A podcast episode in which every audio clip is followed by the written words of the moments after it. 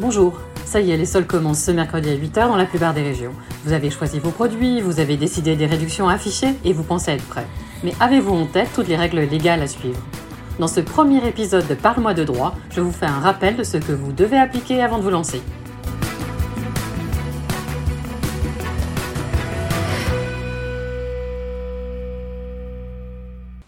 Les soldes, c'est mieux que Noël. Ho ho ho Ça revient deux fois par an une fois en été, une fois en hiver, et ça dure 4 semaines.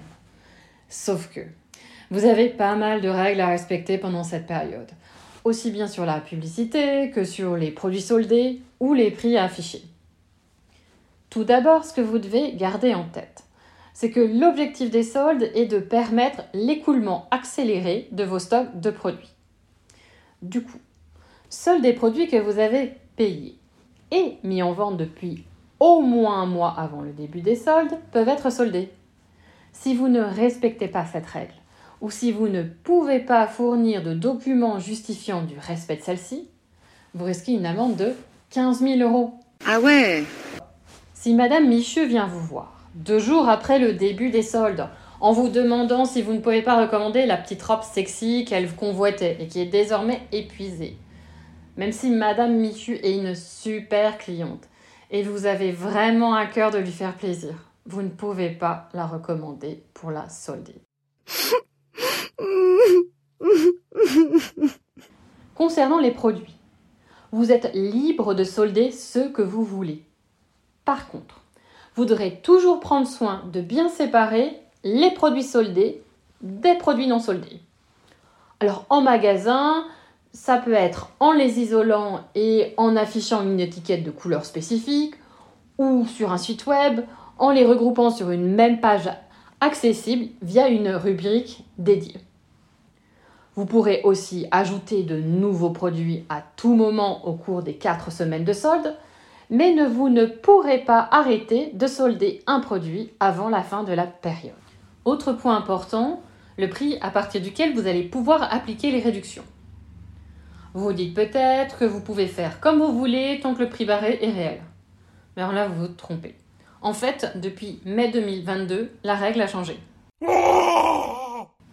Le prix barré que vous devrez afficher obligatoirement à proximité du prix soldé, désormais doit être le prix le plus bas que vous avez pratiqué pour l'ensemble des consommateurs au cours des 30 jours précédant le début des soldes. Je vous ai perdu. Bon, je vous donne un exemple. Cette année, les soldes commencent le 11 janvier. Donc, si vous avez vendu un t-shirt pendant la période qui va du 12 décembre au 10 janvier, c'est-à-dire 30 jours avant le début des soldes, à deux prix différents, 25 euros et 20 euros, vous devez barrer et donc prendre comme prix de référence pour appliquer la réduction que vous allez appliquer pendant les soldes 20 euros et pas 25 euros même si vous vendez habituellement ce t-shirt à 25 euros. Car 20 euros est plus bas que 25 euros. Vous voyez, c'est simple. Par contre, il y a deux nuances à apporter à ce que je vous ai expliqué précédemment. Je vous ai parlé d'un prix pratiqué à l'ensemble des consommateurs, car vous ne devez pas prendre en compte les prix que vous auriez réduits en raison d'un programme de fidélité, comme euh, en application d'une carte de réduction, ou d'une offre personnalité spécifique.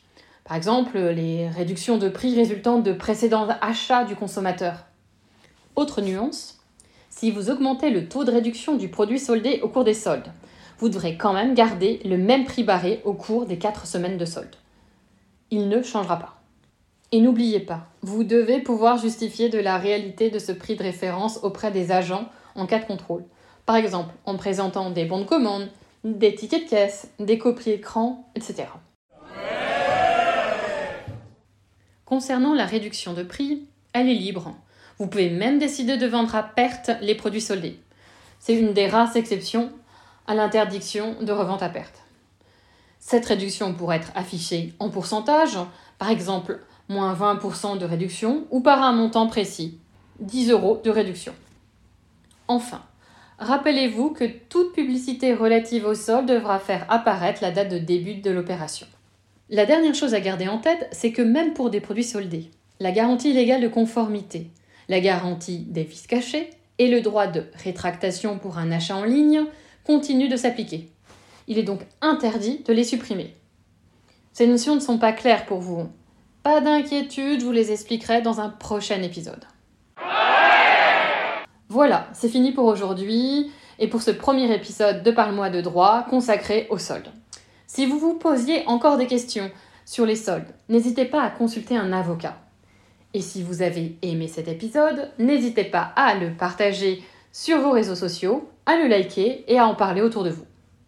Quant à nous, on se retrouve la semaine prochaine pour un nouvel épisode consacré à un nouveau sujet juridique.